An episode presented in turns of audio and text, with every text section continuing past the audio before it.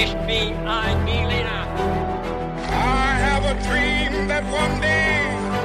Wollen wir den totalen Krieg? Niemand hat die Absicht, eine Mauer zu errichten.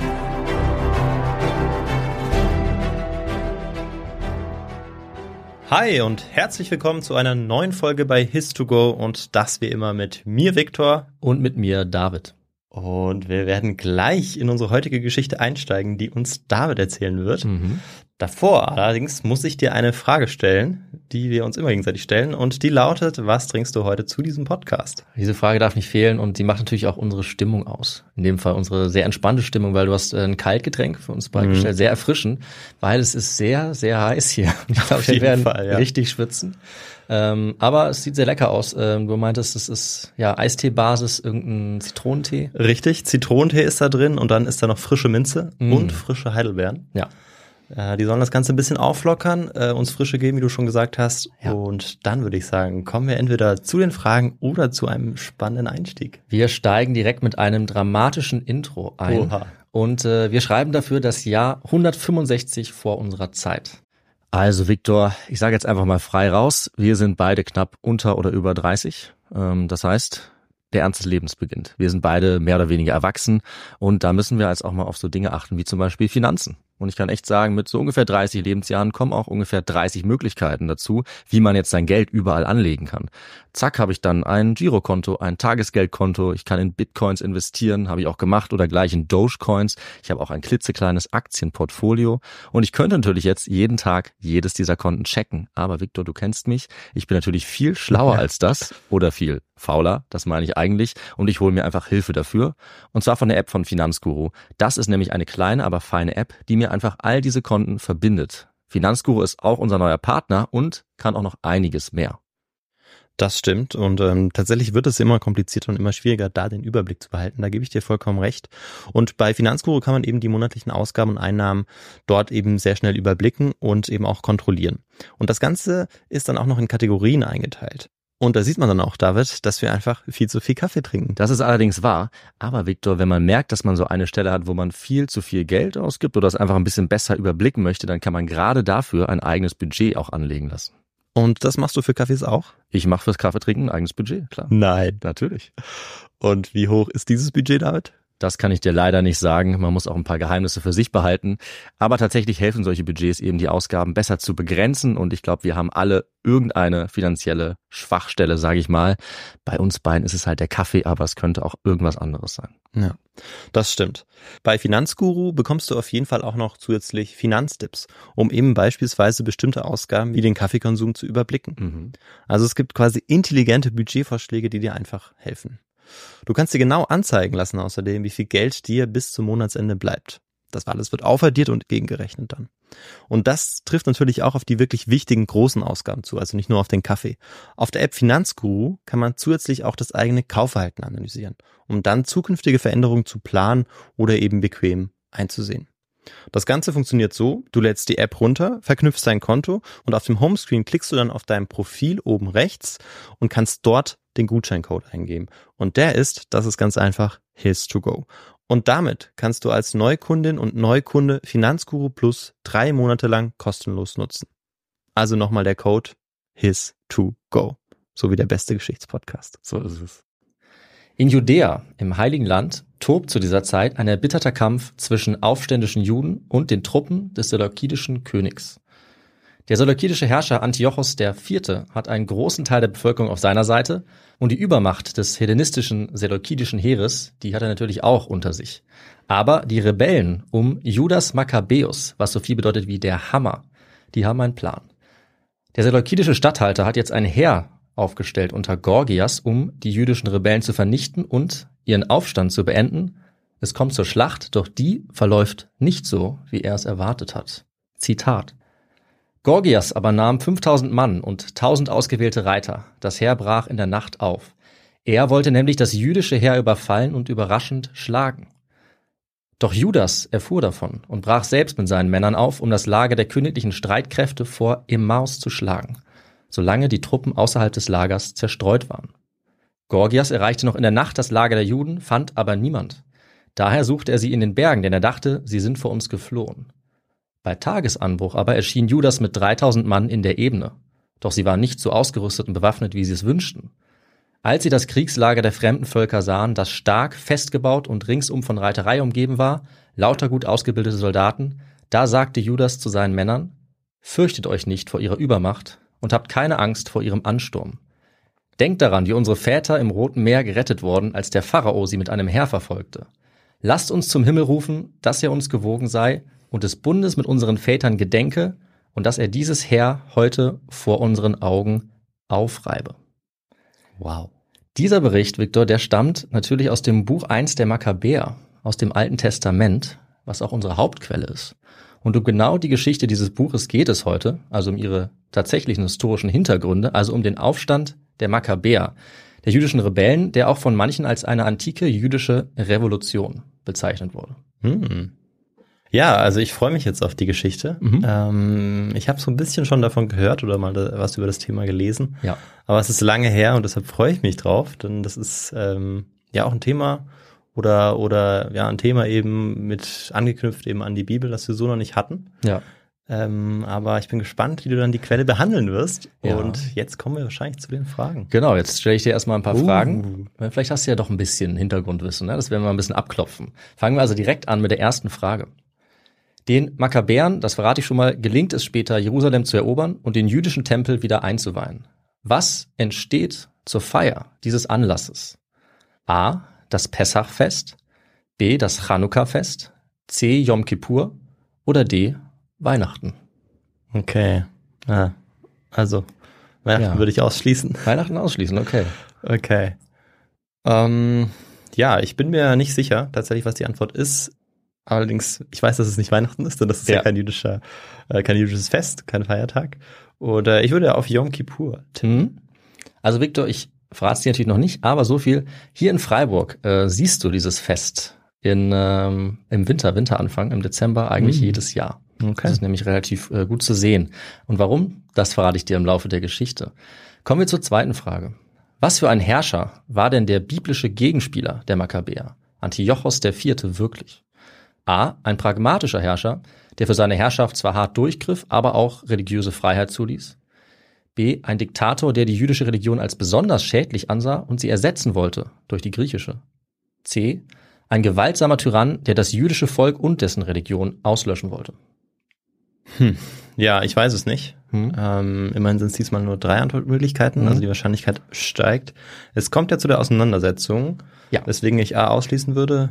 Ähm, genau, ich dachte, ich kann vielleicht noch zurückgreifen auf seinen Ur-Ur-Ur-Großvater, Mhm. Antiochos, Mhm. weil zu dem habe ich schon einige Geschichten gemacht, aber Ja. der, dein, der scheint doch ein ganz anderer zu sein. Ja, auf jeden Fall.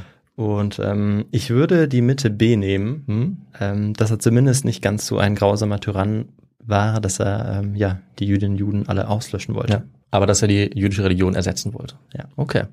Da werden wir noch mal schauen. Mhm. Und dann habe ich natürlich noch eine dritte und letzte Frage. Für Ja. dich. Woran entzündet sich letztlich der innerjüdische Konflikt, der zu dem Aufstand der Makkabäer führt? Mhm. A. An einer Prophezeiung über den neuen seleukidischen König. B. An Streitigkeiten um das Amt des jüdischen Hohepriesters. Oder C. An der Ermordung eines römischen Beamten. Ähm, ja, auch hier weiß ich die Antwort leider nicht. Bin Mhm. mal gespannt, wie ich abschneiden werde. Hm? Ähm, ich würde aber auf äh, die Antwort C gehen. Hm? Der Ja. römische Beamte. Genau. Ja, okay. Wäre nicht der erste Fall, wenn äh, so ein Eklat zu einem, Ja. zu einem Krieg führt oder einer Rebellion. Ja, Victor, dann würde ich sagen, starten wir jetzt mal unsere Geschichte und schauen wir uns äh, die Auflösung der Fragen im Laufe Ja. der Geschichte an. Und damit begeben wir uns jetzt wieder in die südliche Levante, ins zweite Jahrhundert vor unserer Zeit.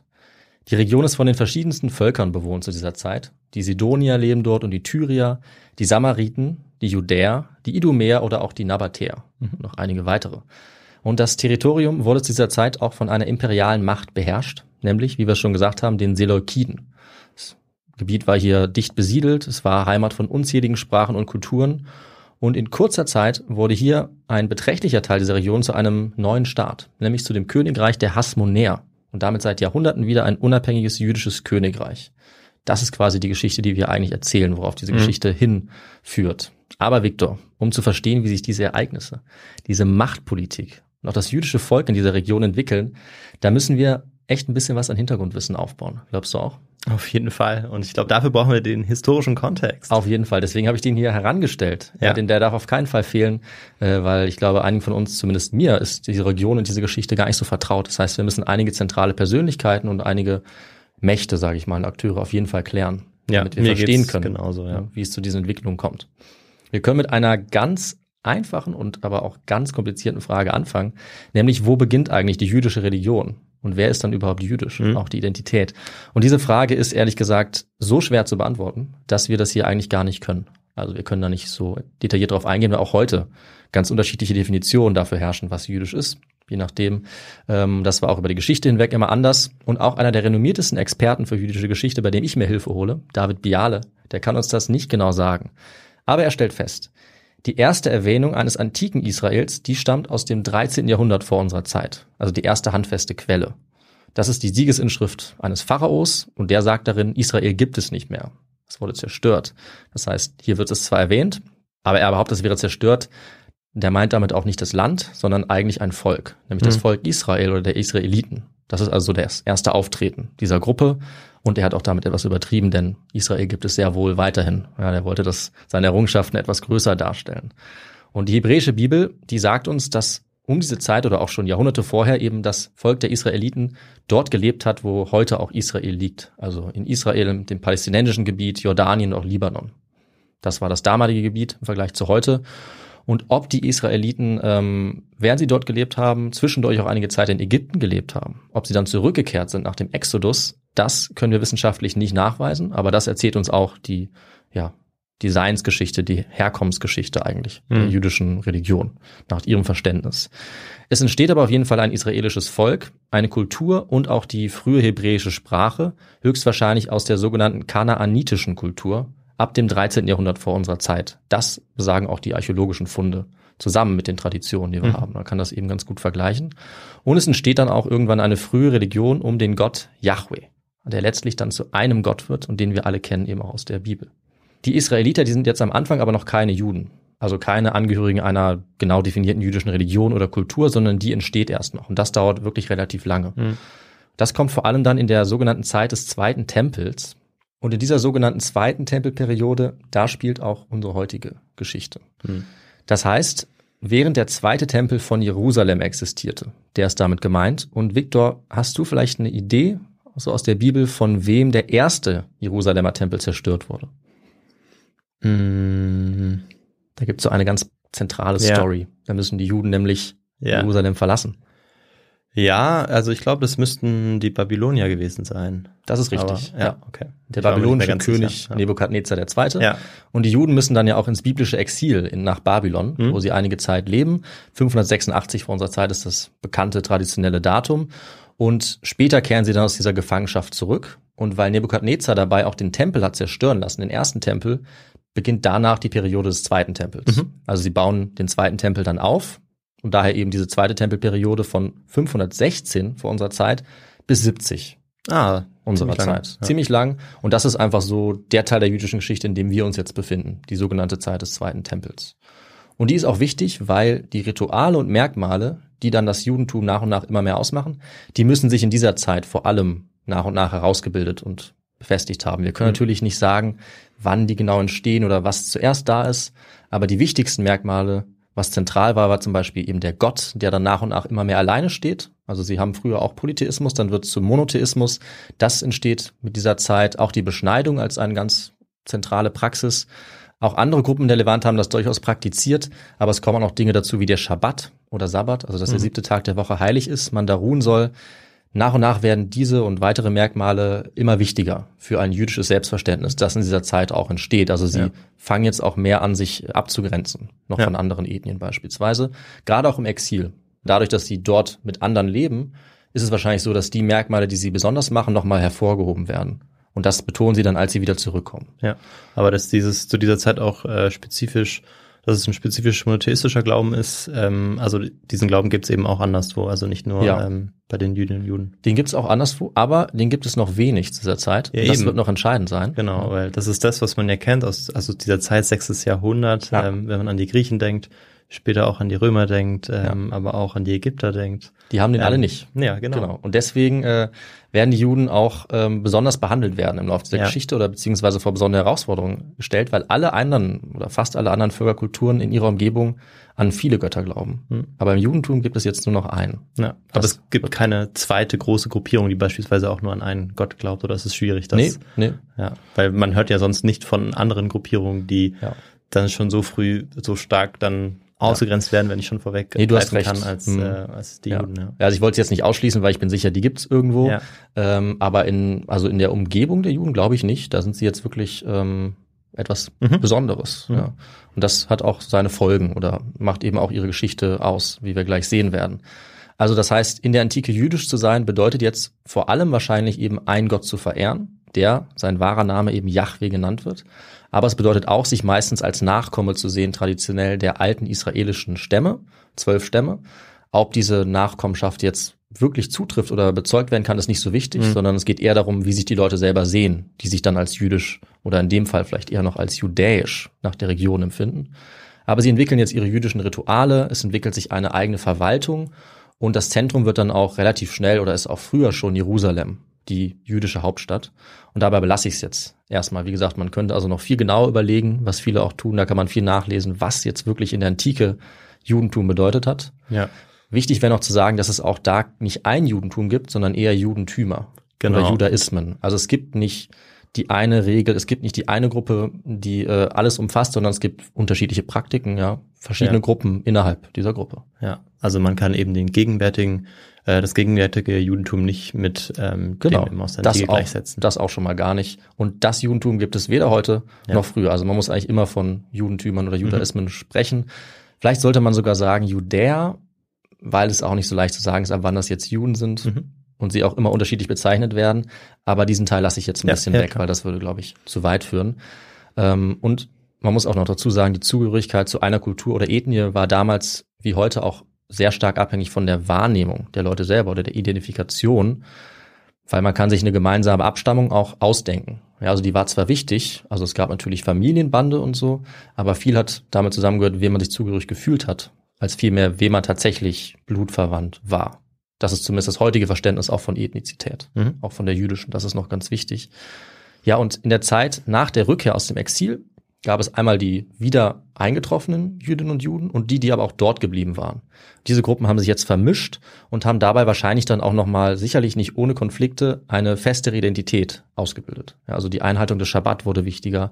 Es entstanden Strukturen in Jerusalem, eine Stadtmauer und ganz wichtig, es wurde auch eine zentrale Rolle nochmal ja, besonders hervorgehoben, nämlich die Priesterschaft des Tempels von Jerusalem, jetzt des Mhm. zweiten Tempels. Die zentrale Figur war dabei der hohe Priester. Der konnte seine Macht weiter ausbauen.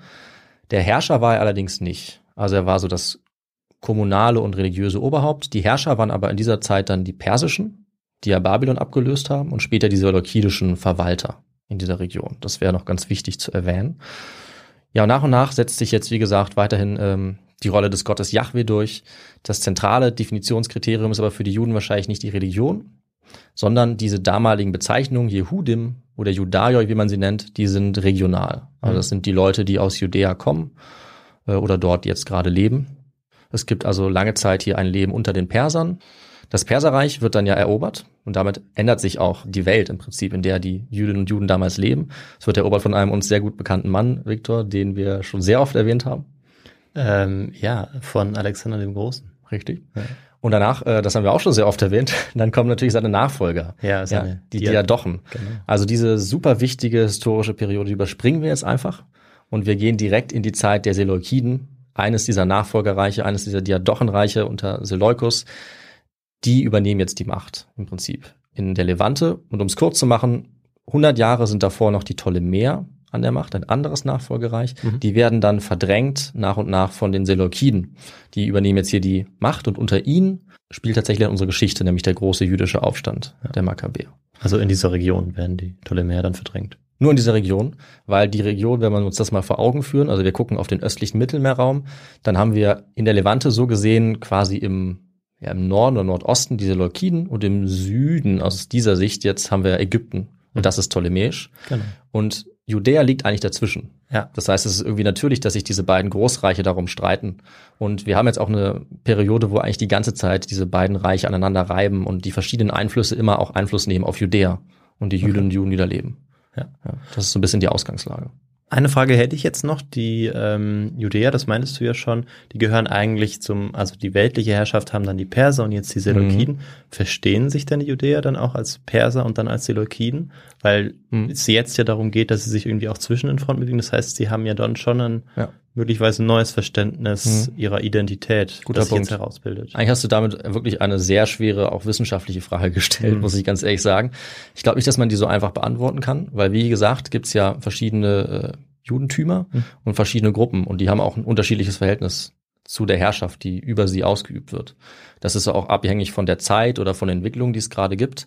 Aber es gibt äh, durchaus auch erste Ideen einer jüdischen Nation zu dieser Zeit. Das heißt, es ist schon eine klare, spezifisch jüdische Identität da.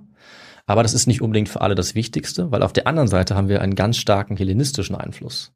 Das heißt, man kann sagen, es gibt Juden dieser Zeit, die sich primär jüdisch sehen und auch ihren eigenen jüdischen Staat eigentlich wollen, ihre Verwaltung. Es gibt aber auch viele Juden, die sich hellenistisch sehen und die eigentlich griechisch leben wollen.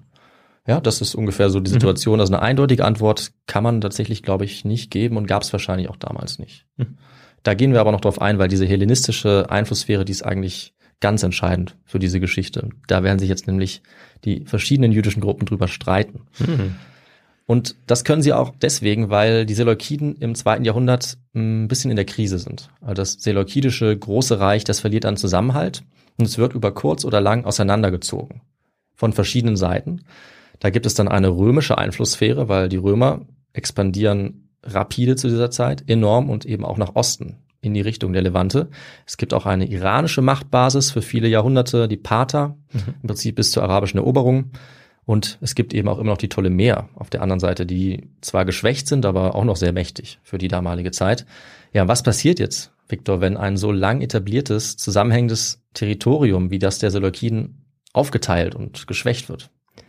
Ähm, ja, also äh, laut der aktuellen Imperienforschung. Oh ja, okay, gerne.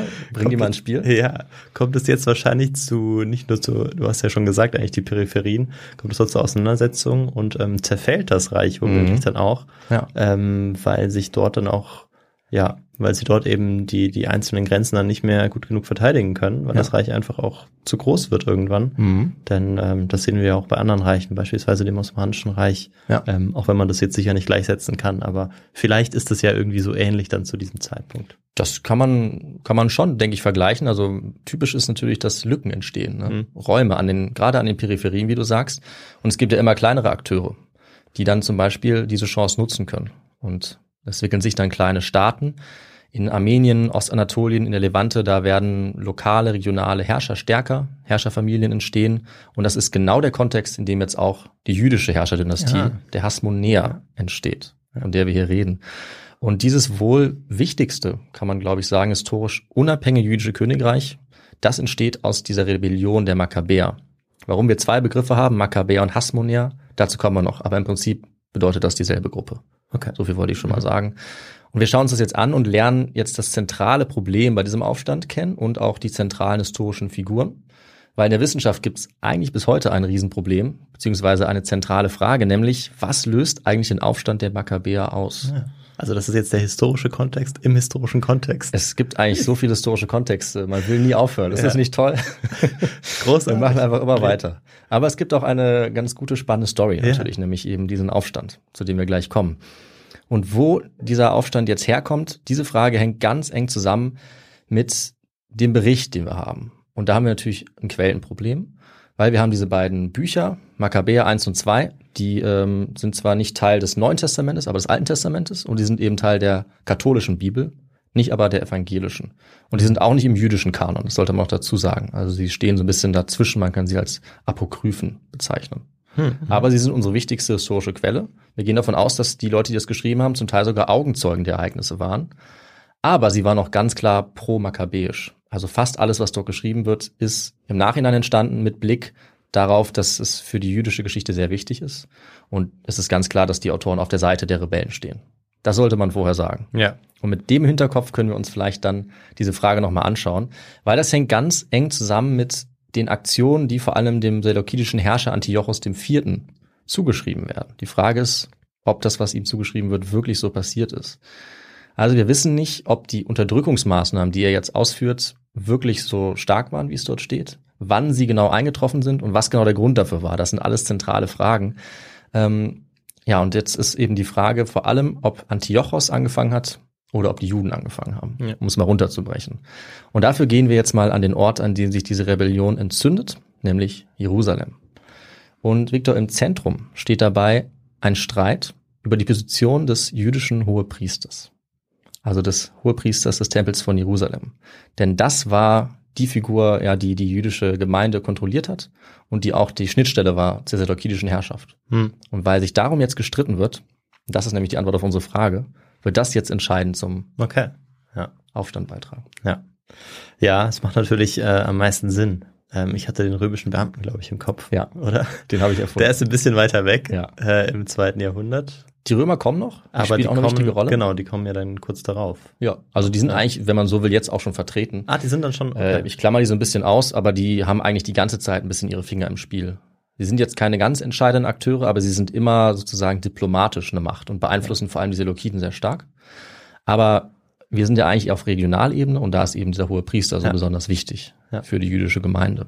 Und diese Position des Hohepriesters, die war damals schon uralt, die gab es schon ganz lange und seit der persischen Zeit, also ungefähr seit dem 6. Jahrhundert, da wurde diese Position weiter vererbt. Es war also eine Hohepriesterfamilie und es war eben auch ganz wichtig, dass die Position in dieser Familie blieb, eigentlich. Der Hohepriester war, wie gesagt, die zentrale Person für die jüdische Gemeinschaft im antiken Judäa, also nicht nur in Jerusalem, sondern auch in der Umgebung. Er war nicht nur der religiöse Chef des Tempels, sondern effektiv der Anführer der Gemeinde. Also der König hat ihn adressiert, Beamte haben mit ihm gesprochen und ähm, ja, das Amt wurde zwar immer wieder bestätigt, nominell vom König, aber eigentlich war es klar, dass es weitervererbt wird und es wurde dann immer noch eine Zahlung an den König geleistet. Das war sozusagen der Tribut. Mhm. Und dafür konnten sie einigermaßen auch autonom sich verwalten, aber schon immer unter einer Oberherrschaft. Ja. So Ein, ist ungefähr die Situation. ein Gottkönig im ganz kleinen Rahmen. Ja, Weil das eigentlich gerade nicht. Also Okay. Theokratie können wir hier nicht sagen. Okay. Das ist aber auch eine Forschungsfrage. Okay. Bevor wir ich da auch noch weil er weiter eingehen. Und ja eigentlich Ja. äh, ja, diese göttliche Macht hat. Ja, also vielleicht, also man könnte das argumentieren, aber Ja. ich denke, in der Forschung ist mein Eindruck eher nicht. Ja. also ganz so viel Macht hatte er wohl nicht. Hm. Später schon, aber zu diesem Zeitpunkt nicht. Es war eher religiöses Oberhaupt. Mhm. Und ein bisschen mehr natürlich. naja, okay. Also, wie gesagt, das Amt bleibt in dieser Familie und darum dreht sich jetzt das Drama, das in den Aufstand mündet. Und das grundlegende Problem war eigentlich ein kultureller Trend, um es mal so mit modernen Worten auszudrücken, von dem wir es gerade schon hatten. Nämlich kam jetzt eine neue Kultur in Mode, überall. In der bekannten Welt kann man fast sagen, das war eben die hellenistische. Mhm. Also auch die Römer wurden ja Riesenfans von allem, was griechisch war. Und das hat auch etwas später allerdings eben Judäa erreicht. Ja, und der Einfluss war so groß, dass er weite Teile der Bevölkerung hier auch mitgenommen hat, mitgerissen hat. Also sie haben vieles von der griechischen Kultur übernommen, weil die im Prinzip überall um sie herum war. Also die Ptolemäer waren griechisch, die Seleukiden waren griechisch, ganz viel war griechisch, überall entstanden Städte nach griechischem Vorbild und so weiter und so fort. Viele haben die griechische Sprache auch übernommen. Aber viele Teile der judäischen Bevölkerung waren damit nicht einverstanden. Besonders in Jerusalem gab es große Uneinigkeit, wie weit dieser griechische Einfluss gut war und wie weit er auch übernommen werden sollte, weil mit dem griechischen Einfluss ganz zentral kam natürlich auch die Frage der Religion. Und die Mhm. Griechen hatten viele Götter. Aber das Judentum war in dieser Zeit schon eindeutig so entwickelt, dass es nur einen Gott geben sollte. Und im Judentum ist es auch so, dass dieser Gott eigentlich nicht beim Namen genannt wird und es auch keine Objekte gibt. Ja, keine Kultstatue, mit denen er verehrt wird. Klar, und wenn dann Zeus und äh, Genau. ja, zum Beispiel Poseidon hip werden, dann Ja. äh, ist das natürlich schwierig, Ja. vielleicht sich dem Trend da irgendwie ja dem zu, zu entgehen. Ja, weil das natürlich auch Vorteile hat, äh, wie es oft so ist, sich dem anzuschließen. Hm. Man will griechisch werden aus ganz vielen verschiedenen Gründen. Es hat Machtgründe, wirtschaftliche Gründe. Das alles spielt also in diesen Konflikt rein. Und deswegen ist es so schwer zu sagen, was wirklich den Konflikt verursacht. Aber diese Lage, dass ein Teil der Gesellschaft griechisch werden will, ganz einfach gesagt, und der andere Teil nicht, das ist eigentlich der zentrale Konflikt. Mhm. Damit versuche ich es jetzt so runterzubrechen, wie es geht. Es war auch eigentlich nichts Ungewöhnliches, dass sich Städte überall eigentlich, auch in der Levante nach griechischem Vorbild, umorganisieren wollten. Also gerade unter den Seleukiden und dann zu einer Polis werden wollten. Mhm. Eigentlich nach griechischem Vorbild mit griechischer Verwaltung. Aber in Jerusalem war das eben stark umstritten.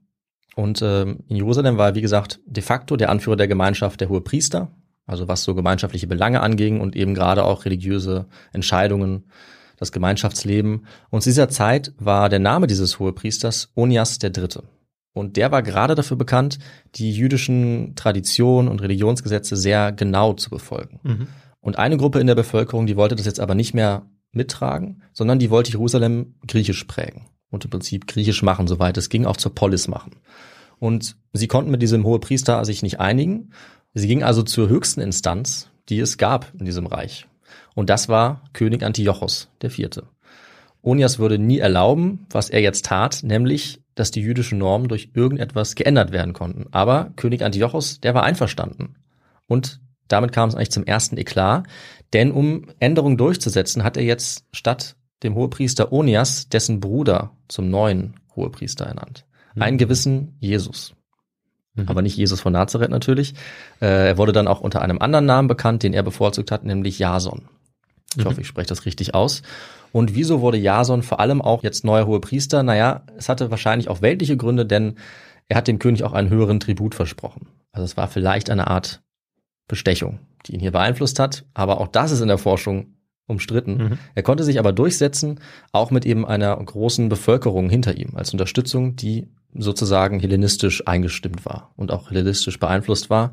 Und die wollte jetzt die Stadt entscheidend verändern. Und da gab es für eine griechische Stadt zu der damaligen Zeit eine Institution, die ganz wichtig war. Das war das sogenannte Gymnasium. Mhm. Ein Gymnasium, das wir kennen. Und es war im Prinzip ein Zentrum der griechischen Kultur mitten in Jerusalem. Und das wurde jetzt hier auch etabliert. Das heißt, dort durften äh, nur Männer mit griechischer Bildung teilnehmen, es wurde griechisch gesprochen und ein wichtiger Teil der Veranstaltung war es auch, die griechischen Götter zu ehren. Oh. Und jetzt siehst du, in welche Konfliktlage wir schlittern, weil da sind natürlich jetzt auch ähm, Juden hingegangen, mhm. die eigentlich ja nur an einen Gott glauben sollten. Bisher. Bisher. Und jetzt, was passiert aber, wenn sie weitere Götter einbeziehen? Das wird natürlich jetzt schwierig. Und die Lage wurde noch komplizierter, als sich diese hellenisierte Gruppe auch nochmal aufgeteilt hat, im Prinzip, in eine gemäßigtere Gruppe, die damit eigentlich zufrieden war, und eine Gruppe, die oft als die Hellenisierer bezeichnet wird. Diesen Begriff übernehme ich auch. Die wollten nämlich jetzt noch einen Schritt weitergehen, weil ihnen auch diese Etablierung von griechischen Institutionen noch nicht weit genug ging und die Hellenisierung in Jerusalem eigentlich nicht schnell genug voranging. Mhm. mhm. Ja, Viktor, über welchen Weg wollten Sie jetzt eine noch stärkere Hellenisierung erreichen? Kannst du dir das vorstellen? Das ist ähm, nicht besonders überraschend. Ja, also ähm, wenn da die mehrere Götter dann auch vorgestellt werden, dass dann mhm. eben diese Religion dann vom Monotheismus zum ähm, Polytheismus wechselt und dann man mhm. an mehrere Götter glaubt. So könnte man es auch sehen. Ähm, was ich eigentlich worauf hinaus wollte, aber das war ja. jetzt äh, auch ein bisschen schwer zu erraten. Sie sind jetzt wieder zum König gegangen. Ach so, ach so. Und sie haben wieder einen neuen Hohepriester auch gefordert. Okay. Und das ist wieder passiert.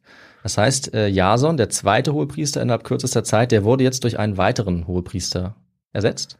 Und dabei wurde dem König Antiochos auch eine noch höhere Tributzahlung versprochen. Okay. Und der war dann noch hellenistischer geprägt, sozusagen. Ja, dieser dritte war noch hellenistischer geprägt. Das heißt also, für die hellenistische jüdische Seite läuft es erstmal sehr gut.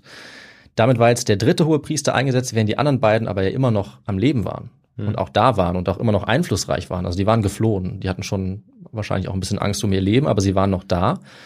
Und nicht nur das, der neue hohe Priester Melenaos, der war auch gar kein Mitglied mehr der traditionellen hohe Priesterfamilie, mhm. diesen Rang ja eigentlich immer weiter vererbt hatte. Das war also noch ein zusätzlicher Eklat. An den Namen erkennst du auch, ähm, er hat jetzt auch schon einen griechischen Namen. Ja. ja. während Onias noch ein traditioneller hebräischer Name war oder aramäischer Name. Richtig, ja. Ja, und diese Entwicklung können wir uns, glaube ich, gut vorstellen jetzt, hat die Lage in Jerusalem wirklich instabil gemacht jetzt mittlerweile. Die Gesellschaft war gespalten und die Position des neuen Hohepriesters war jetzt auch sehr unsicher, weil er jetzt ja schon zweimal ersetzt wurde und er vielleicht wieder ersetzt werden könnte. Und weil die alten Hohepriester immer noch einflussreich waren und auch gedroht haben, wieder zurück an die Macht zu kommen. Und die nächsten Schritte von den zentralen Personen, die hier involviert waren, die ließen dann die Lage auch sehr schnell eskalieren. Also die Partei um Melenaus, den aktuellen dritten Hohepriester, die wollte jetzt ihre Konkurrenten ausschalten. Und dafür haben sie einen Mordkomplott organisiert.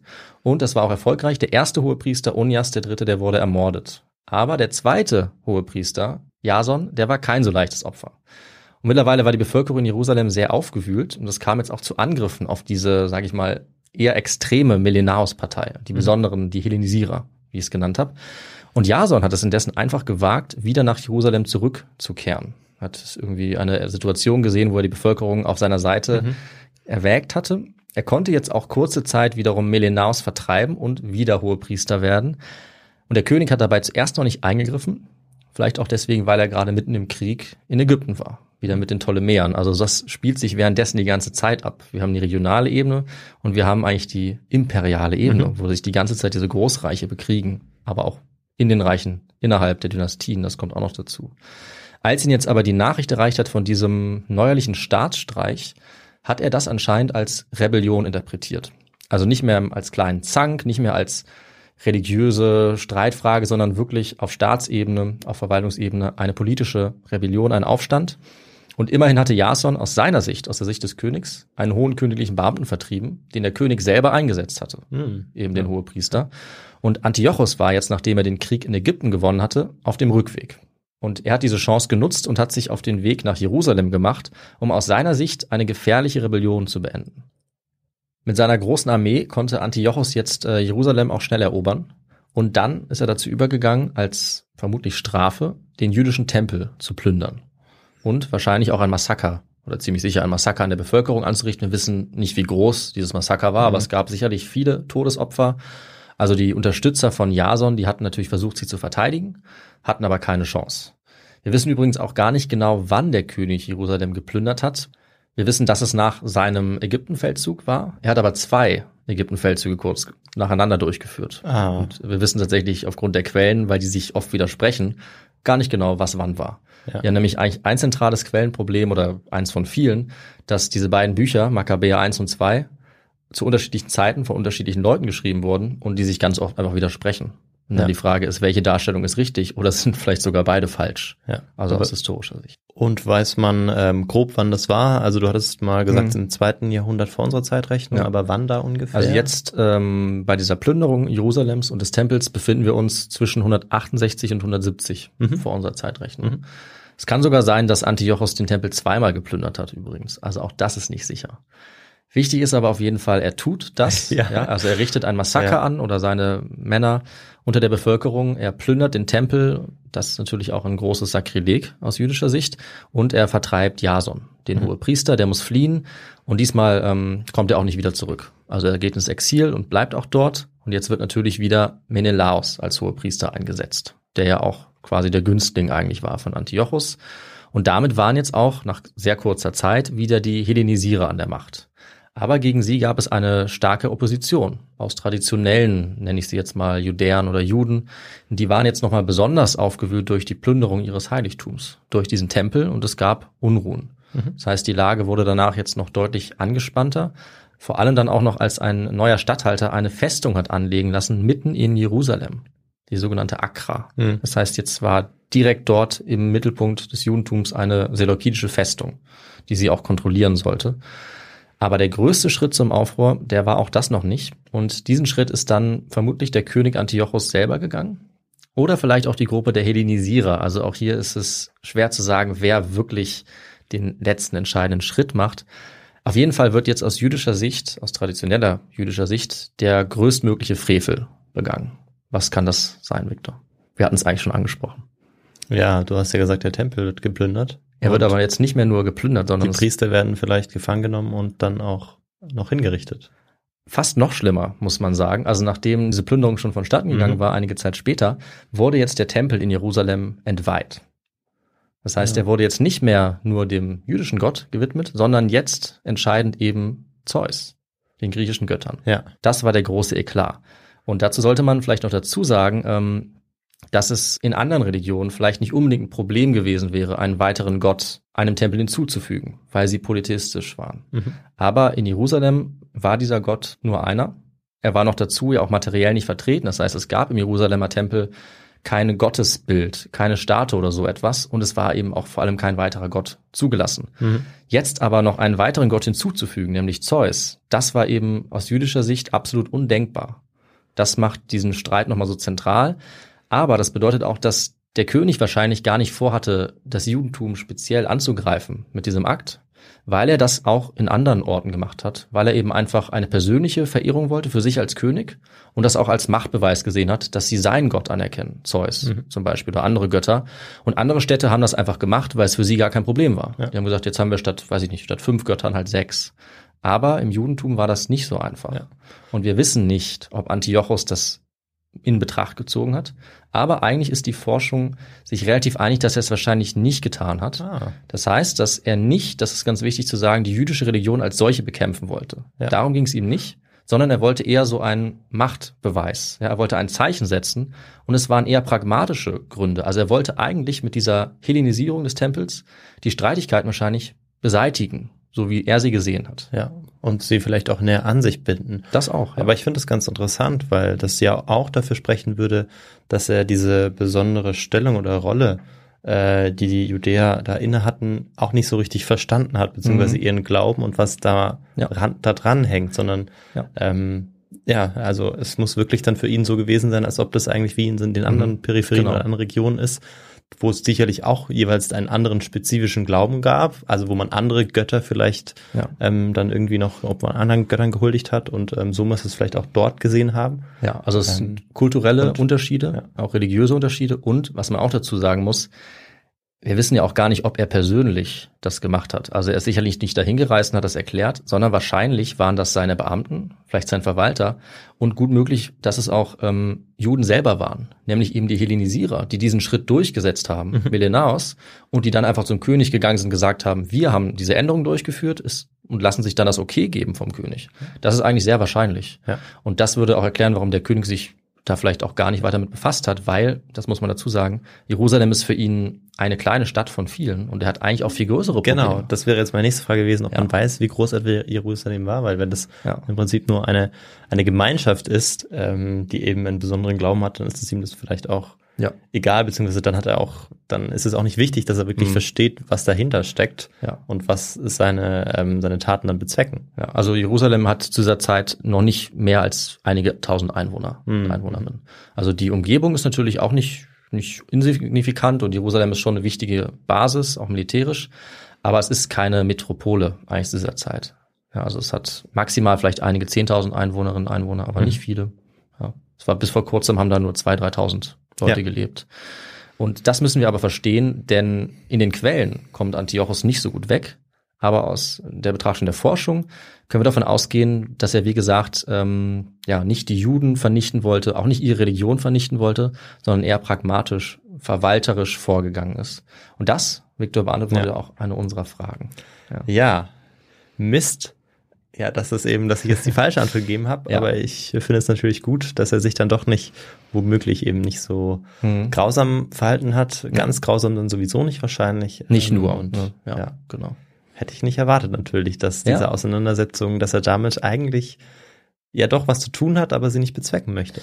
Vermutlich nicht, beziehungsweise, also er wollte ein Zeichen setzen, ja, mhm. aber er wollte das nicht direkt ähm, damit die jüdische mhm. Religion abschaffen. Mhm. Und es war auch in dem Sinne keine beabsichtigte religiöse Unterdrückung. Es wurde aber zu einer religiösen Unterdrückung, weil die Dinge, die jetzt dadurch verändert wurden, die waren doch religiös. Man könnte also sagen, aus der Sicht des Herrschers war es wahrscheinlich keine, aber aus Sicht der Jüdinnen und Juden schon. Weil das, was ihnen jetzt weggenommen wurde, war das Zentrale, was ihre Identität ausgemacht hat, nämlich ihre Religion. Und das Judentum zu dieser Zeit war auf den Tempel ausgerichtet. Also das war der Mittelpunkt. Weil sie diesen Tempel hatten, den Hohepriester, ja, und jetzt war es eben so, dass dieser Tempel dem Gott Zeus gewidmet wurde und vermutlich auch offiziell der jüdische Kult durch den griechischen ersetzt wurde. Wobei wir nicht ganz sicher sein können, um es nochmal zu sagen, wie weitreichend jetzt wirklich die Praktiken verboten wurden. Und ob in dem Tempel wirklich auch griechische mhm. Götter verehrt wurden, das wissen wir gar nicht so genau. Also niemand berichtet zum Beispiel, dass jetzt dort Zeus hingestellt wurde. Es gab Änderungen, wir wissen aber nicht, wie weitreichend die waren. Trotzdem ist klar, es war ein Riesenereignis, eine Riesenkatastrophe für alle traditionellen Juden in der Stadt und nicht nur in der Stadt, sondern auch auf dem Land. Mhm. Und das ist jetzt der entscheidende Punkt. Also bei dem Streit um die Reform des Kultes, des jüdischen Kultes, schwappt das jetzt über. Also diese Streitigkeiten, religiöse, politische Macht, auch ökonomische, auch Finanzstreitigkeiten spielen da rein, gerade eben bei dieser Position des Hohepriesters, bei diesen verschiedenen Gruppen innerhalb der jüdischen Gemeinschaft. Und das schwappt jetzt über auf die Umgebung, auf die weiten Teile Judäas. Und die Datierung ist schwierig, aber wahrscheinlich hat das äh, im November oder Dezember des Jahres 168 vor unserer Zeit ja, stattgefunden. Da halte ich mich an die Einschätzung der Historiker Bernhard und äh, Grabbe.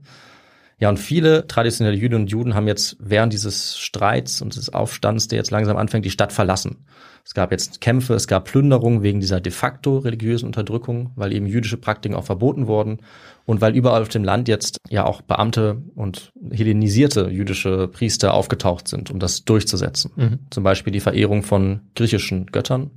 Und hier kommen jetzt die Makkabäer auf den Plan. Denn die, zumindest nach der traditionellen Erzählung, ähm, sind die, die diesen Aufstand quasi im Alleingang starten. Aber da müssen wir kurz sagen, halt. Zunächst mal können wir historisch davon ausgehen, dass es eigentlich verschiedene Gruppen sind, die mehr oder weniger gleichzeitig diesen Aufstand beginnen und die rebellieren gegen die Maßnahmen von Antiochus oder den Hellenisierern oder beiden, wie gesagt. Und die Makkabäer waren wahrscheinlich erstmal nur eine davon. Das heißt, es gab wohl weiterhin Streit auch innerhalb der Gegner der Seleukiden und innerhalb der hellenisierten Juden. Und nach und nach setzen sich die Makkabäer durch und scharen immer mehr Unterstützer um sich und werden zu der großen Widerstandsgruppe. Und das alles beginnt eigentlich mit der Familie der Hasmonäer.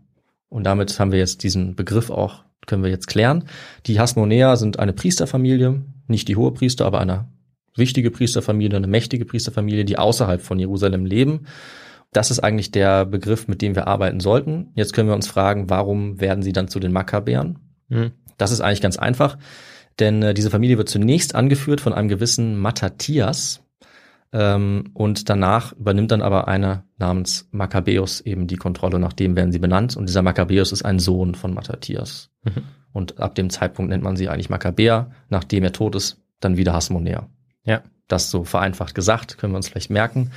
Ja, und jetzt breitet sich die Politik der Hellenisierung auf das Umland aus. Ähm, und der biblischen Erzählung nach ist Mattathios, das Oberhaupt dieser Familie, ein traditioneller jüdischer Priester und er weigert sich jetzt natürlich, die griechischen Götter anzubeten. Und aus seiner Sicht kommt dann ein vom rechten Glauben abgefallener Jude dahin und möchte den griechischen Göttern ein Opfer darbieten.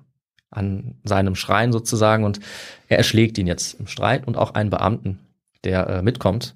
Und das ist laut der traditionellen Darstellung der Funke, der die Rebellion auslöst. Deswegen habe ich das so ein bisschen in die Frage gepackt. Mhm. Aber es ist kein römischer Beamter, äh, ja. der jetzt da ist. Wie gesagt, das ist nicht unbedingt so passiert, sondern es sind vielmehr Unruhen überall zur gleichen Zeit entstanden, aber auch hier und eben auch durch diese Familie. Und der Matthias, der hat fünf Söhne und als er jetzt kurz Zeit darauf stirbt, übernimmt sein Sohn die Macht und die Anführerschaft äh, dieser Gruppe und der heißt eben Judas Makkabäus. Hat logischerweise nichts mit dem späteren Judas zu tun, dem Jünger Jesus, sondern es war ein typischer jüdischer Name, auf Hebräisch eigentlich Jehuda. Und der bekommt auch den Beinamen Makkabäus, der Hammer, auf, auf Griechisch. Was wahrscheinlich auch so ein bisschen mhm. ja, seine Rolle nochmal verdeutlicht, die er dann in diesem Aufstand hat. Er wird jetzt zum Anführer einer großen Rebellion. Sein Name wird auch der Name des Aufstandes, der Makkabäer. Und die eigentliche Familie, wie gesagt, das sind die Hasmonäer. Und die werden jetzt bald ihre eigene Dynastie auch begründen. Ja, und wie auch immer die Anfänge dieser Revolte aussahen, nach und nach ähm, werden sie immer größer und sie führen dann auch eine Art Guerillakrieg gegen den seleukidischen Staat und seine Vertreter. Äh, das fängt erst im Umland an und konzentriert sich dann nach und nach auch auf Jerusalem. Mhm. Die Taktik dieses Guerillakriegs war einfach, dass die Makkabäer, wie sie jetzt genannt wurden, sich schnell zurückziehen konnten, schwer zu verfolgen waren und da konnten sie am Anfang auch mit wenigen Männern auch erst Erfolge haben gegen die Seleukiden. Aber sie haben am Anfang auch gar nicht unbedingt die Seleukiden bekämpft, sondern erstmal auch andere jüdische Gruppen in der Region. Denn, das muss man auch sagen, es war eigentlich von vornherein eine Art Bürgerkrieg. Also es haben hier Juden gegen Juden gekämpft. Ja. Die einen waren mehr auf der Seite der Seleukiden, mehr hellenisiert, die anderen traditioneller. Es war blutig, ja, es gab Gewalt, Gemetzel von beiden Seiten. Und das hält eigentlich jahrzehntelang an. Also es sind hier nie nur die Juden, die es so nicht gibt, die gegen die Seleukiden kämpfen, sondern alle bekämpfen sich auch gegenseitig. Ja. Das ist ganz wichtig. Bald hat dann auch die seleukidische Seite aber in diese Kämpfe eingegriffen, weil sie diese Aufständischen langsam als Bedrohung wahrgenommen hat. Und die Informationen, die wir jetzt dazu haben, die sind erstaunlich präzise, vor allem im Buch 1 der Makkabäer. Und der vielleicht wichtigste Historiker dazu, äh, Bar Koch war, der geht davon aus, dass wahrscheinlich ein Augenzeuge dieses Buch geschrieben hat, der also entweder direkt mitgekämpft hat oder jemand, der Leute, die dabei waren, befragt hat. Und jetzt kommt dann auch der erste Versuch, die Revolte zu beenden. Den macht ein gewisser Apollonius. Ähm, und wir haben darüber nicht viele Informationen, aber er wird von Judas Maccabäus dann auch schnell besiegt mhm. und dabei getötet. Und ab diesem Zeitpunkt soll Judas auch sein Schwert verwendet haben. und damit quasi rachelustig weitergekämpft haben. Also hatte er gar keinen Hammer. Er hatte keinen Hammer, aber er war. Er war ein Hammer, ja. So kann man es sagen. Also er war sehr effizient Mhm. ja, und ein sehr erfolgreicher Heerführer, wie wir jetzt noch sehen werden. Die Makkabäer selber waren zwar keine gut ausgebildeten Kämpfer, aber sie konnten mit ihrer Guerillataktik, dadurch, dass sie so schnell und mobil waren, eben aussuchen, wo die Kämpfe stattfanden. Schnell zuschlagen, sich zurückziehen. Und damit waren sie auch bei ihrer nächsten Schlacht erfolgreich. Das war eine Art Hinterhalt. Ähm, und es waren bisher aber erstmal nur kleine seleukidische Truppen. Auch wenn es in den Quellen heißt, dass ähm, Judas Maccabeus jetzt schon überall bekannt war, auch in den benachbarten Nationen, ist das ziemlich sicher eine Übertreibung. Also der König hat davon wahrscheinlich gar nichts mitbekommen. Antiochos, der hatte immer noch sehr Besseres zu tun.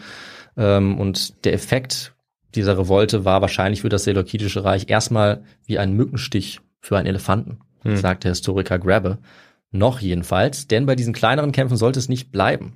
Aber die ziehen sich jetzt über Jahre hinweg. Äh, Es passiert relativ schnell. Also 168 geht es los. Ja. Jetzt in den ersten zwei Jahren gibt es kleinere Kämpfe. Jetzt begeben wir uns ins Jahr 166. Okay. Ja, also Ja. es passiert über Monate und ein paar Und- Jahre. ja, Ja, so sollte man es vielleicht sagen, aber gut, dass du fragst. 166 erwähne ich deswegen, weil Antiochus jetzt nämlich in den östlichen Teil seines Reiches zieht, weil er da auch wieder Kontrolle erlangen muss, weil es eben jetzt ständig Unruhen gibt für Mhm. die Seleukiden. Und das können natürlich die Makkabäer ausnutzen. Eine Art Machtvakuum, weil auch viele Soldaten fehlen. Und den westlichen Teil seines Reiches, also dort, wo auch Judäa liegt, den gibt er einem gewissen Lysias zur Verwaltung, der fast wichtiger wird eigentlich als der König für diesen Teil der Geschichte, kann man sagen. Denn er geht jetzt militärisch vor gegen die Makkabäer. Unter ihm wird eine größere Streitmacht aufgestellt. Wir wissen nicht, wie groß, weil Victor, das kennen wir ja schon aus ziemlich vielen Episoden, dass bei den antiken Quellen immer das Problem ist, dass die Zahlen der Armeen übertrieben werden. Das stimmt. Wenn sie überhaupt genannt werden. Also Oder manchmal gar nicht, hatten genau. wir gar keine Angaben. Das gibt's auch. Manchmal sind sie viel zu groß für die damalige Zeit. Ja, da hat niemand 500.000 beispielsweise ins Feld geführt. Ähm, es gibt hier aber auch die Tendenz, die zu untertreiben auf der Seite der Makkabäer. Weil diese Quellen sind pro-makkabäisch und das macht natürlich dann Sinn, die gute Seite aus der Sicht immer möglichst klein zu halten. Dann sind die Siege eben umso glorreicher. Mhm, Und falls die Makkabäer doch mal verlieren sollten, wären sie eben umso einfacher zu erklären. Ja, also da können wir nicht drauf setzen, deswegen habe ich das angepasst, wie auch die Forschung das versucht anzupassen.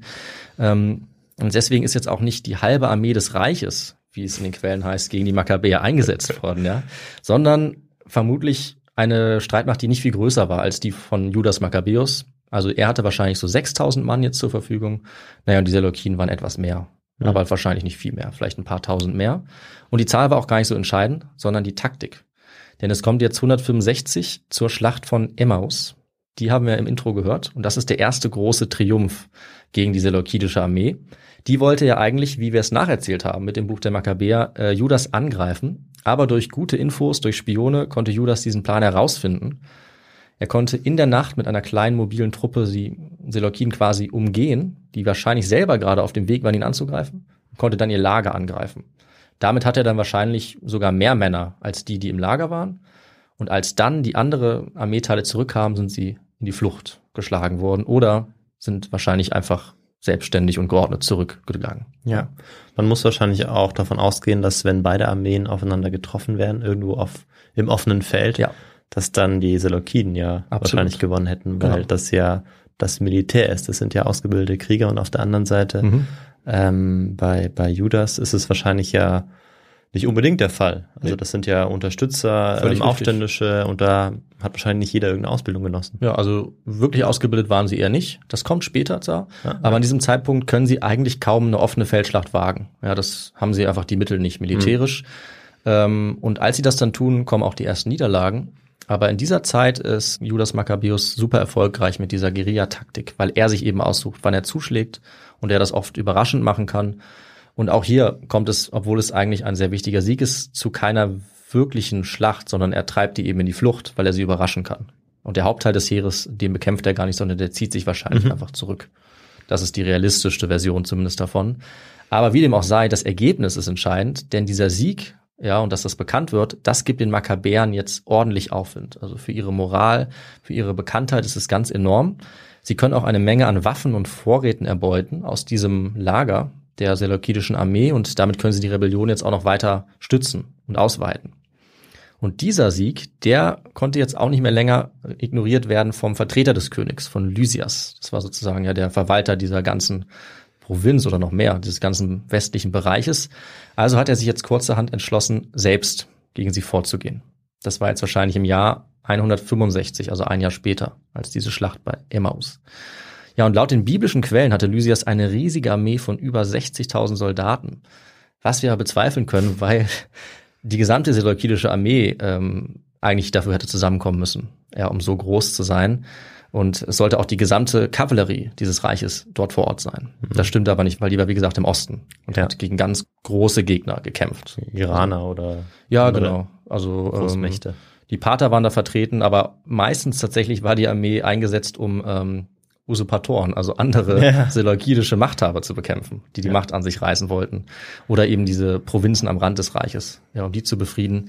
Also es würden nicht so viele gewesen sein, davon muss man ausgehen. Die Makkabäer waren vielleicht so ungefähr 10.000 und die Seleukiden waren mehr Soldaten, aber auch nicht viel mehr. Also wir wissen nicht genau wie viele, vielleicht 15, 20.000. Und was dann passiert bei der sogenannten Schlacht von Betzur, das ist auch viel diskutiert worden, denn für die Autoren ist es ein großartiger Sieg der Makkabäer, die Forschung ist allerdings eher der Meinung, dass es vielleicht gar keinen Kampf gab und dass die Seleukiden sich zurückgezogen haben. Und das lag daran, dass Lysias, dieser Anführer jetzt, gute Gründe hatte. Und die Quellen beschreiben auch, dass er abgezogen ist, geordnet. Also das wäre wahrscheinlich bei einer entscheidenden Schlacht auch nicht passiert. Aber die Reihenfolge dieser Ereignisse ist jetzt sehr schwer zu bestimmen. Und ich habe mich jetzt in der Folge, was ich jetzt erzähle, für die vielleicht wahrscheinlichste Interpretation entschieden. Könnte man aber auch anders sehen. Auf jeden Fall gehe ich davon aus, oder gehen viele Historiker davon aus, dass genau zu diesem Zeitpunkt ähm, Lysias eine Nachricht vom König erreicht. Denn der König ist jetzt bereit, auf die Vermittlung hin auf den Rat des Hohepriesters zu ähm, verhandeln mit den Rebellen, gemäßigter zu werden und Maßnahmen zurückzunehmen. Also aufgrund der Rebellion, weil diese Streitigkeiten auch in der Gesellschaft jetzt so weit greifen, entschließt er sich dafür, dass äh, auf der einen Seite die jüdische Fraktion das Kämpfen einstellen soll und auf der anderen Seite er Zugeständnisse macht und seine Repression oder seine Maßnahmen mhm. wieder zurücknimmt. Aber die Makkabäer haben kein Interesse daran. Und sie nutzen die Situation aus und machen sich selber auf den Weg nach Jerusalem. Entweder weil sie diese Schlacht gewonnen haben oder weil Lysias sich zurückziehen musste. Schwer zu sagen, aber anscheinend ist der Weg nach Jerusalem frei. Und damit, Viktor, kommt es jetzt zum Höhepunkt des Aufstandes der Makkabäer, nämlich zum glorreichen Einzug in Jerusalem und zur Befreiung des heiligen Tempels von den aus ihrer Sicht frevelhaften griechischen Einflüssen. Also das ist zumindest die Sicht der Makkabäer und ihrer Unterstützer. Mhm. Diese quasi Rückeroberung der Stadt ist eigentlich nicht so spektakulär. Also es gibt anscheinend keine Kämpfe. Die können dort einfach einziehen. Aber der symbolische Wert dieser neuen Einweihung des Tempels, jetzt wieder jüdisch, der ist enorm. Eigentlich auch bis heute. Denn der Tempel war, wie gesagt, der absolute Mittelpunkt des jüdischen Lebens, Religion, Kultur. Das war zu dieser Zeit ganz stark um den Tempel organisiert. Also der ist so zentral, wie später dann das Buch, die Bibel der Tanach geworden ist, als es diesen Tempel nicht mehr gibt. Und der war jetzt wieder in den Händen der Juden und ja, es ist nicht ganz klar, wie entweiht der Tempel wirklich war und ob da wirklich die ganze Zeit über ein griechischer Kult praktiziert wurde, aber es ist eigentlich fast egal, retrospektiv aus heutiger Sicht. Ähm, die Beurteilung ist das Entscheidende und das ist eben einer der entscheidenden Momente der jüdischen Geschichte. Das, das mhm. muss man schon sagen, durch die Beurteilung, die dieses Ereignis nachher bekommen hat. Und das liegt vielleicht auch daran, dass dieses Ereignis gefeiert wurde mit einem eigenen Fest.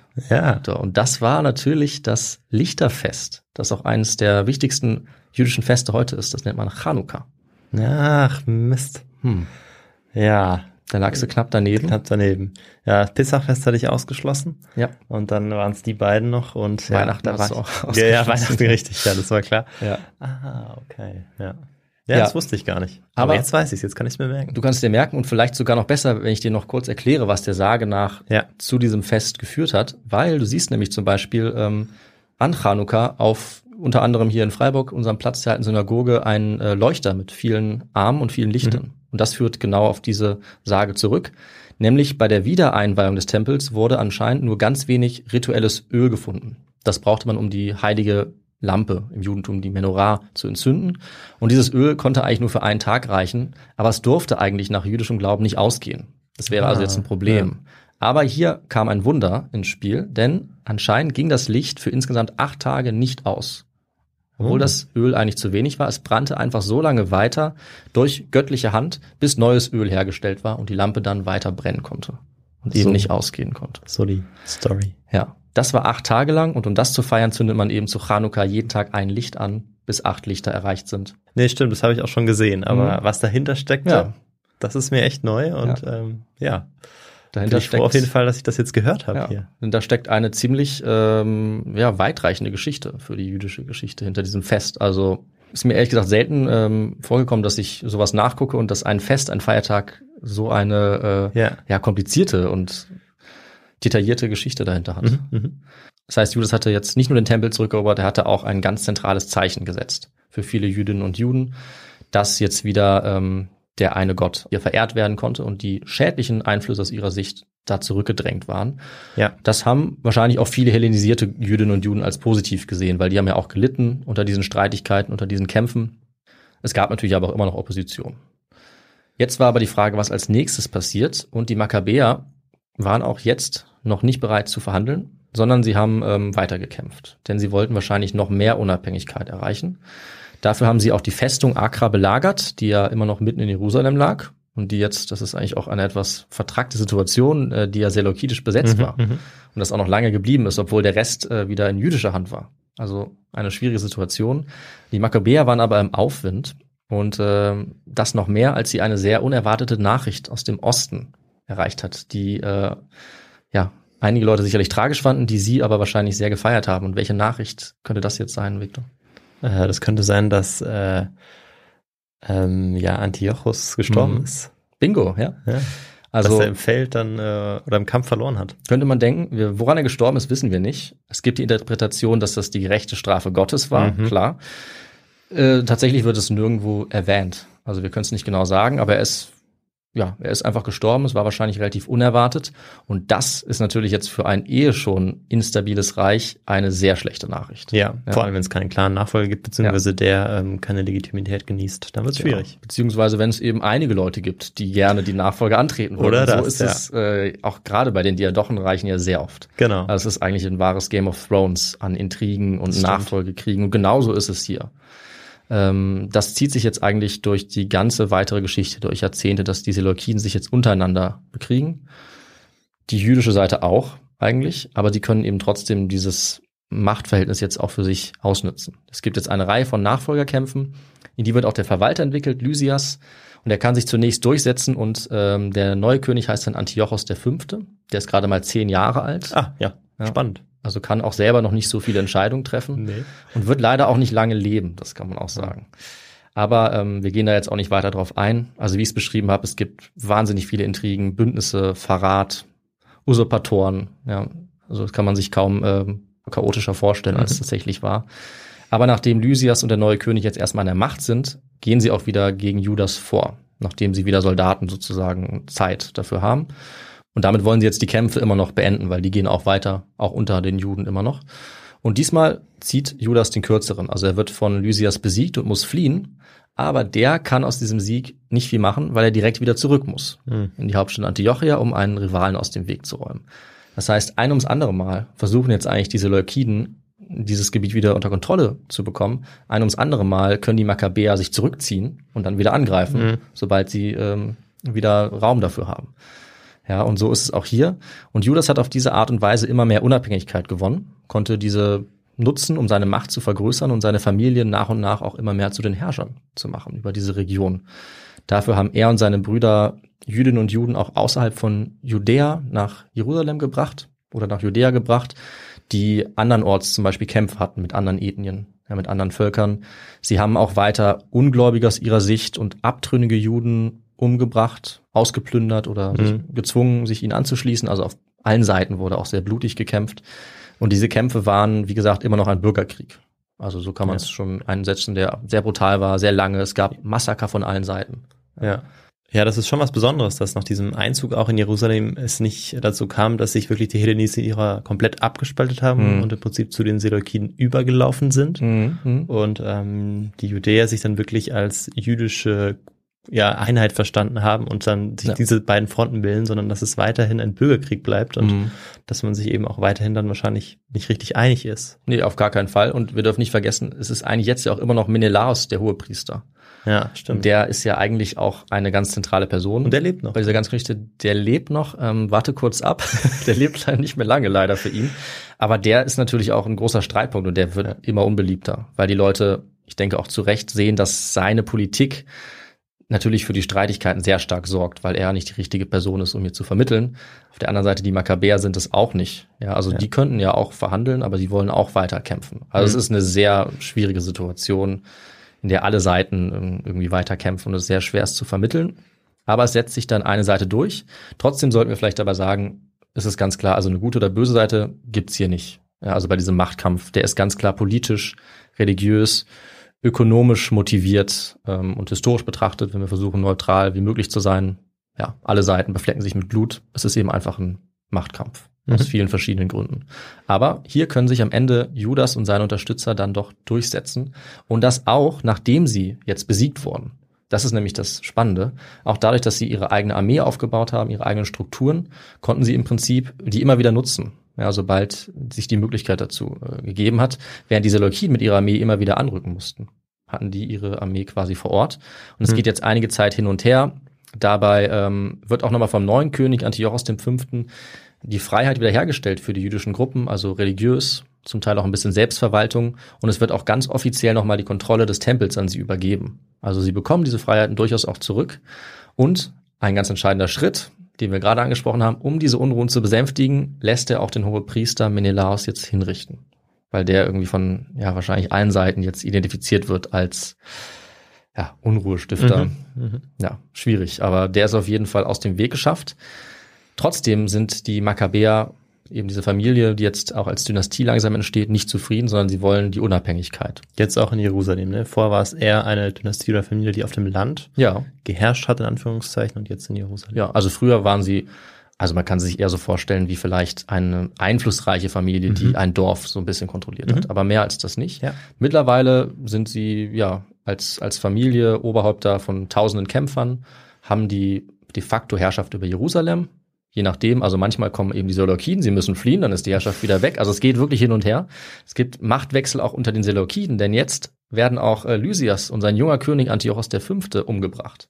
Die ziehen nämlich wiederum den kürzeren und es kommt noch ein neuer König. Demetrius I. ab Ende 162.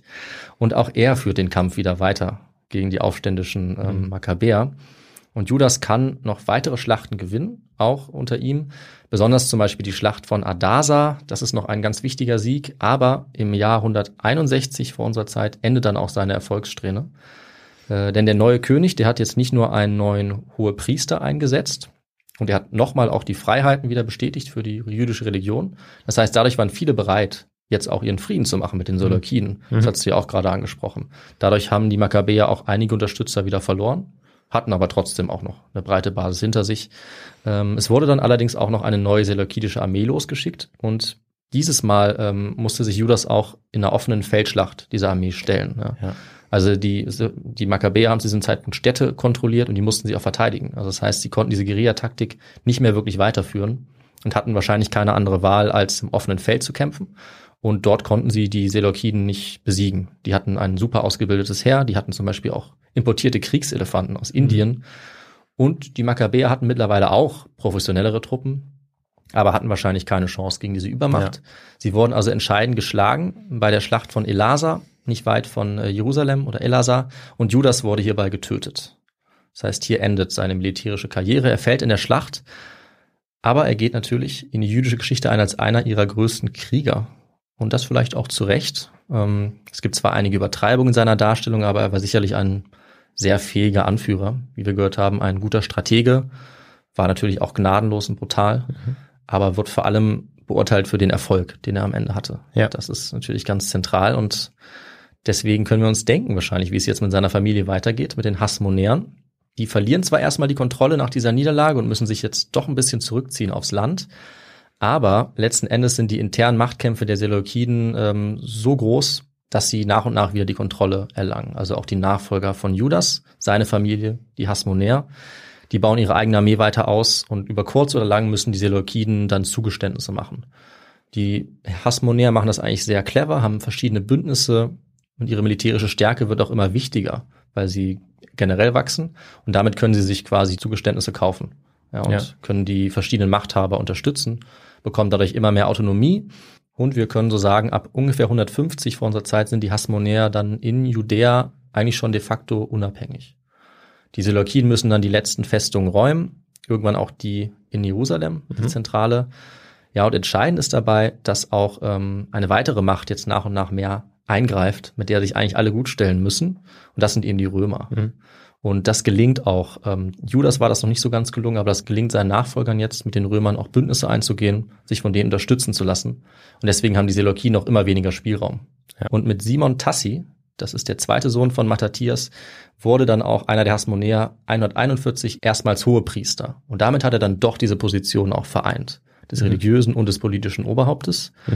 Und er war damit schon eine Art König und einer seiner Nachfolger ähm, hat sich dann auch bald schon als Basileus bezeichnet und das ist natürlich griechisch für König.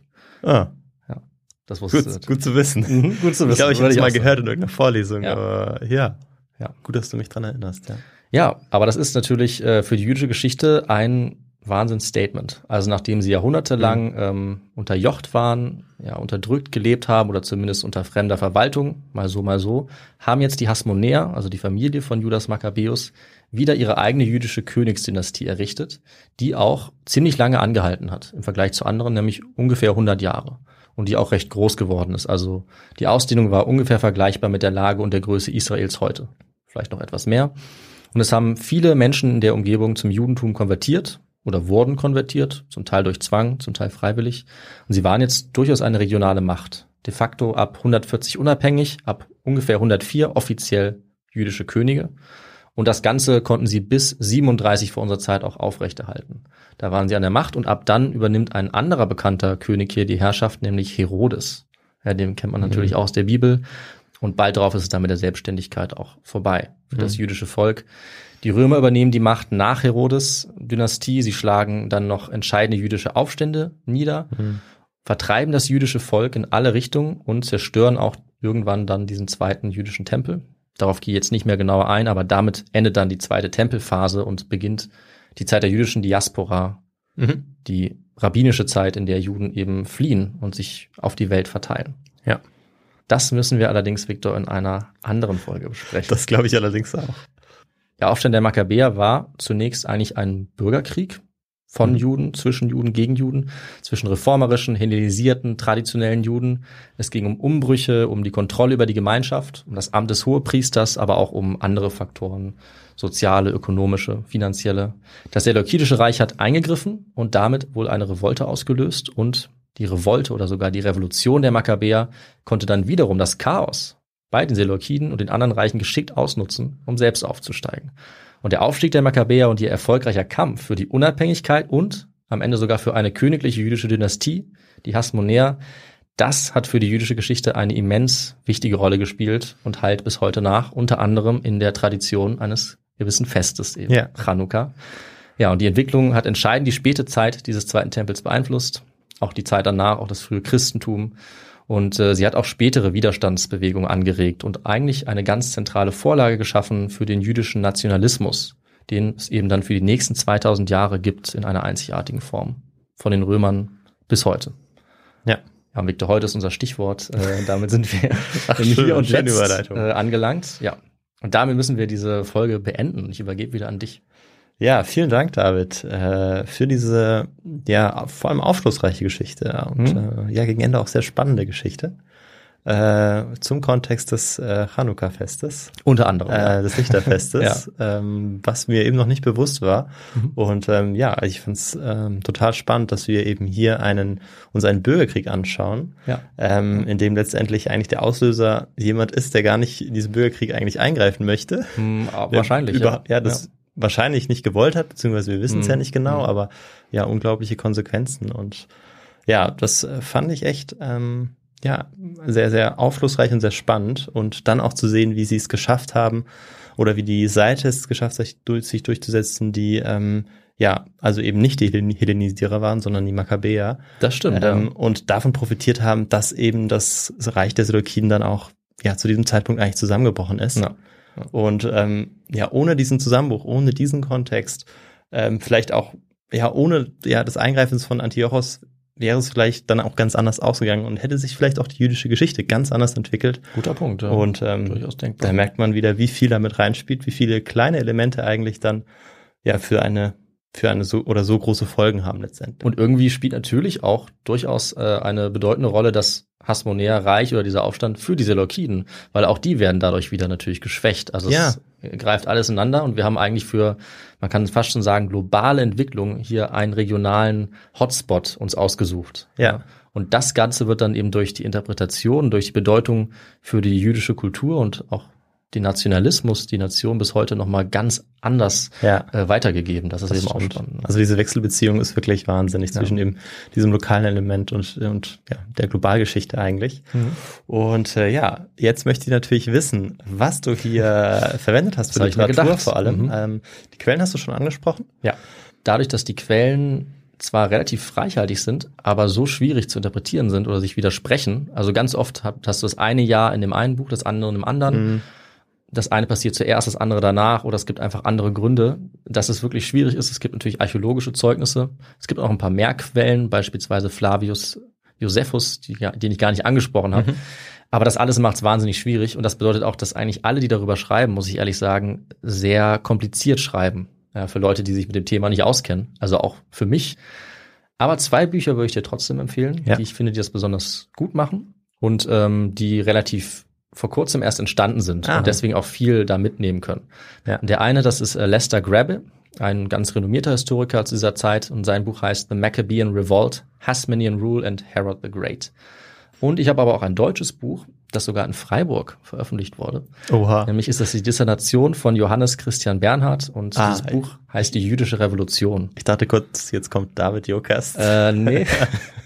Wenn ich das selber geschrieben hätte, glaube ich, hätte ich die Geschichte noch etwas anders erzählen können. ja. Aber es war sehr nützlich. Und das Gute ist, dass er zum Beispiel auch Zusammenfassungen liefert nach sehr, sehr komplizierten Kapiteln. Und die äh, haben mir sehr geholfen. Und ähm, ich werde mir, glaube ich, den Namen dieses Buches auch ausleihen für unsere Folge, die jüdische Revolution. Ja. Das klingt nämlich sehr spektakulär. Mhm. Ja. Ähm, und dann gibt es noch einige weitere Bücher, die ich auch noch angebe. Ja, Ja. Und du konntest natürlich auch von deinem Wissen profitieren zur jüdischen Geschichte, denn äh, du Ja. promovierst ja auch in dem Bereich. das stimmt. Und das hat man auf jeden Fall auch gemerkt. Dann würde ich sagen, Viktor, ähm, haben wir viele wichtige Punkte äh, besprochen, über die man noch nachlesen kann, ja, falls wir da hier in der Folge nicht dazu gekommen sind. Und dann würde ich sagen, kannst du uns ja noch sagen, ähm, wie man uns ja, Feedback vielleicht dazu geben kann. Ja, und wie man vor allem noch jetzt einen Tag lang beim Quiz mitmachen Oh, kann. ja. Einen Tag lang, ähm, also man kann auch noch viel länger mitmachen, das Quiz ist ja online, aber ähm, das Gewinnspiel läuft heute noch. Da kann man zwei Bücher von der WBG gewinnen. Einfach auf die Shownotes gehen, draufklicken und mitmachen. Und dann wollen wir uns auf jeden Fall schon mal bedanken, dass so viele bereits mitgemacht haben. Also ich glaube, es sind so 700 oder 800. Mhm. Und wir nehmen ja jetzt nicht einen Tag vorher auf oder so. Ja. Also wer weiß, wie viele Leute da noch zusammenkommen und auch sonst könnt ihr uns erreichen, indem ihr uns E-Mails schreibt. Das geht auf kontakt.histogo.de. Da freuen wir uns über jede Nachricht, die reinkommt. Ähm, ihr könnt uns Nachrichten auch über Instagram oder YouTube zukommen lassen oder Kommentare. Da könnt ihr uns auch Likes geben, ähm, mit uns einfach diskutieren über diese Plattform. Da freuen wir uns auch immer. Ähm, ansonsten könnt ihr uns auch bewerten. Da gibt's ähm, ja auf den ganz unterschiedlichen Podcast-Plattformen ja Möglichkeiten. Ähm, super sind natürlich immer fünf Sterne, da freuen wir uns immer riesig. Oh ja, das stimmt. Ähm, und ein kleiner Kommentar, wenn es geht. Das ist natürlich auch immer genial. Das erhöht auch unsere Sichtbarkeit und freut uns mot und motiviert uns natürlich auch.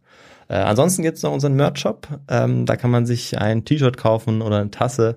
Ähm, heute habe ich tatsächlich kein T-Shirt von uns an. Manchmal habe ich es auch zur Aufnahme Ich an, auch nicht. als Glücksbringer. Ich wollte ja nicht unser Merchandise voll schwitzen, weil ich bin mittlerweile so, äh, so voll geschwitzt, dass es echt, ich glaube, wir haben hier 40 Grad. Äh, aber wir haben auch Flaschen, um sich zu erfrischen. Stimmt. Ja, wir haben äh, Sommerkleidung, Winterkleidung, alles Ja, da. alles da, genau. Dafür müsst ihr einfach nur äh, auf histogo.de, unsere Website gehen und dort findet ihr unter anderem auch ähm, eine Möglichkeit, uns zu spenden, äh, per Banküberweisung oder äh, über PayPal. Und äh, dann würde ich sagen, gibt es in zehn Tagen die nächste Folge. Ähm, und was ich da machen werde, wohin die Reise da gehen wird, das weiß ich schon. Aber ich nicht. Du weißt es nicht, ja, so soll es auch bleiben. Und ähm, dort werden wir uns auch einen ganz spannenden Moment anschauen, aber aus einer völlig anderen Zeit. Perfekt, das ist gut. Dann Und lasse ich mich überraschen. ja, bis dahin äh, bleibt auf jeden Fall alle weiterhin gesund. Ich weiß nicht, wie lange man das noch sagen kann. Ich wünsche, da. ich glaube, wir wünschen beide eigentlich allen, die zuhören, immer, Eigentlich immer, gute ne? Gesundheit, Ja. oder? Egal ob Sommer oder Winter. das stimmt. Ja, bleibt froh und munter. Wir Ja. bleiben es auch und wir freuen uns, wenn wir uns dann wieder hören in zehn Tagen. So ist es. Also macht's gut. Ciao. Ciao.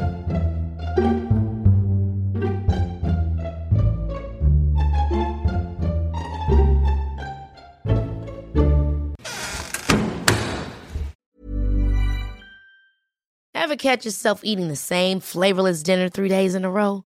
Dreaming of something better? Well, HelloFresh is your guilt-free dream come true, baby. It's me, Kiki Palmer. Let's wake up those taste buds with hot, juicy pecan-crusted chicken or garlic butter shrimp scampi. Mm. Hello Fresh. Stop dreaming of all the delicious possibilities and dig in at HelloFresh.com. Let's get this dinner party started. Imagine the softest sheets you've ever felt. Now imagine them getting even softer over time. That's what you'll feel with Bowl and Branch's organic cotton sheets. In a recent customer survey, 96% replied that Bowl and Branch sheets get softer with every wash. Start getting your best night's sleep in these sheets that get softer and softer for years to come. Try their sheets with a 30-night guarantee. Plus, get 15% off your first order at bowlandbranch.com. Code BUTTERY. Exclusions apply. See site for details. Hi, I'm Daniel, founder of Pretty Litter. Cats and cat owners deserve better than any old fashioned litter. That's why I teamed up with scientists and veterinarians to create Pretty Litter. Its innovative crystal formula has superior odor control and weighs up to 80% less than clay litter. Pretty Litter even monitors health by changing colors to help detect early signs of potential illness. It's the world's smartest kitty litter. Go to prettylitter.com and use code ACAST for 20% off your first order and a free cat toy. Terms and conditions apply. See site for details.